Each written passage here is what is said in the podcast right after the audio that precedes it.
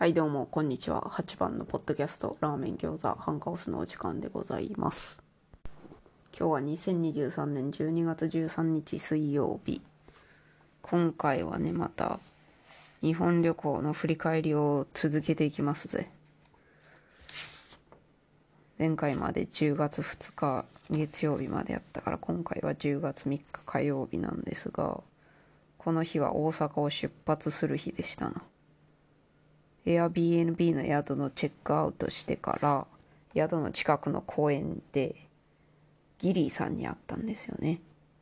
ギリーさんは私が所属しておる樋口塾ポッドキャスト配信者のコミュニティの樋口塾の同じ塾生でございますな。ギリーさんは YouTube で医療をろうそくの科学するやったかな。タイトルがうろ覚えでございます。すいません。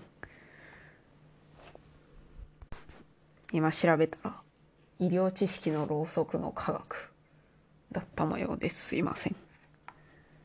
そんで公園でギリーさんに会ったんだがギリーさん私のポッドキャストをめっちゃ聞いてくださっとるのよね。現在でも聞いてくださったのかは知りませんけど。会った時点で全部は聞いてくださったような気がする。全部聞くとか。すごいな。私と大勢さん以外に全部聞く人おるんやなという。衝撃。そして公園で会ったのはねそのもう宿をさチェックアウトして出発する予定でしたのでそしてでかいスーツケースをみんな持ってるからね。私も私の連れの夫と子供子供たちは持ってないけど夫の両親とかがみんなでかい荷物持っとってそんなでかい荷物引っ張ってどこ行くの？もめんどくさいからもう公園で会いましょうかってなってね。公園に来ていただいたのよギリさんに。ありがたいですね。そんでね本当は会えないかと思っとったんだけど日程的に。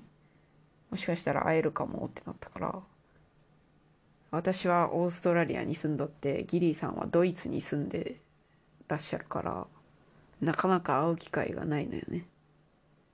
お互いが日本にいる時期が被らないと会えないということなので今回奇跡的に時期が被ったので何とかして会えんかなってなったらあ最後の大阪出発する日に何とかねじ込めそうだぞとなりまして会いに行きましたね。ああ会いに行ったというかギリさんが来てくださったんだよね。ありがたい。よかったです。生のギリさんに会えてよかったです。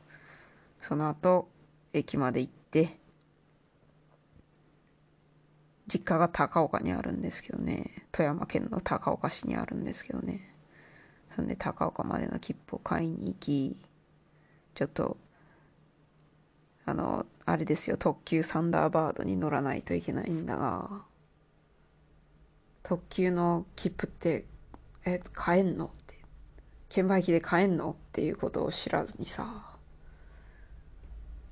並んでいたらさ「あ券売機で買えますよ」言うて係の人に教えてもらいましたそんでね子供2人おるから指定席やったら子供の分も買うかもしくは膝に乗せないといけないのでまあなん自由席で大丈夫なんちゃうかな言って自由席を買いまして自由席の方安いしそんで待っとったんですけど金沢行きのサンダーバードが何やら事故かなんかで40分ぐらい遅れたんですよね。だからずっと待っとったのよ。いつ来るかもわからんしみたいな感じで待つ場所でずっと待ってましたよ。指定席やったらね指定席やったら言うても。指定席やったら言うても待っとらんなあかんもんね。いつ来るかわからんもんね。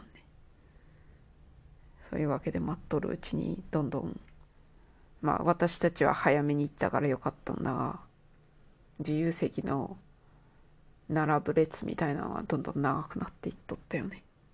子供たちよ頑張ったわ40分ぐらいも。偉かったわ。そんなもん。なんとかしのいだんですよね。どうしたんやろ私たち。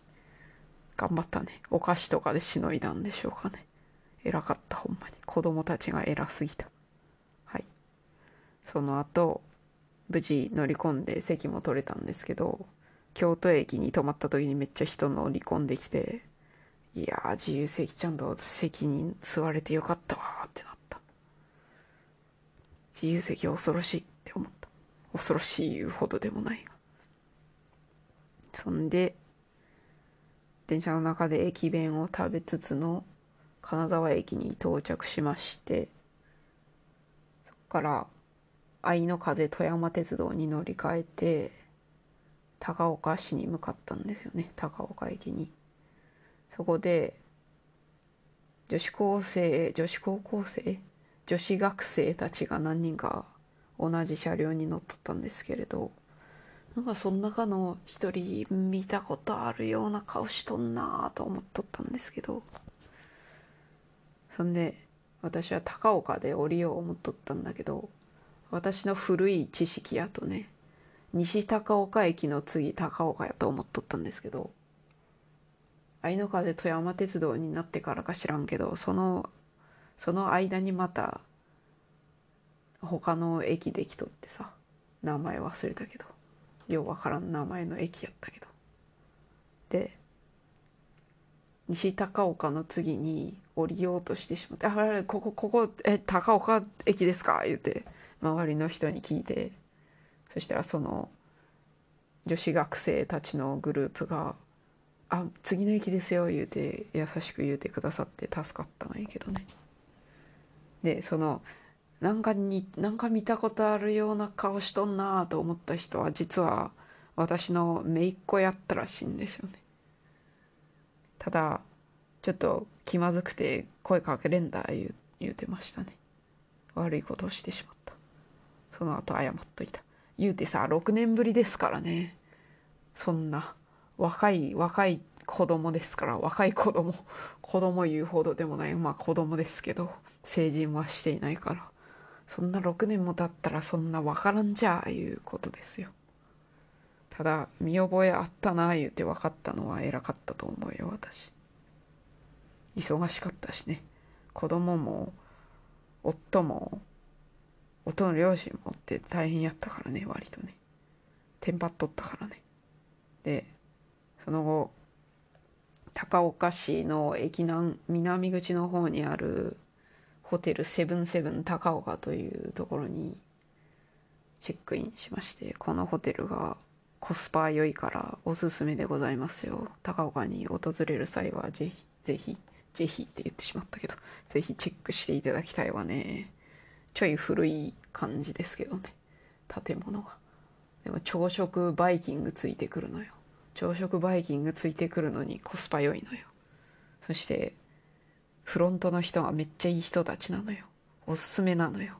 お掃除のしとる係の人たちもめっちゃいい人たちやからね。大変おすすめでございます。はい。その夜はもうなんか関西で関西らしいもん食べれんかったいうのもありホテルの近くにお好み焼き屋がありましたのでそこでご飯にしましてね。そしてお好み焼き屋さんの人がさうちらどうせお好み焼き自分で作り方わからんやろみたいな見た目でしたのでもう白人全員白人に見えたから私以外。だからちゃんと焼いてくださって持ってきてくださったよ。自分でやらんでよかってありがたかったよ。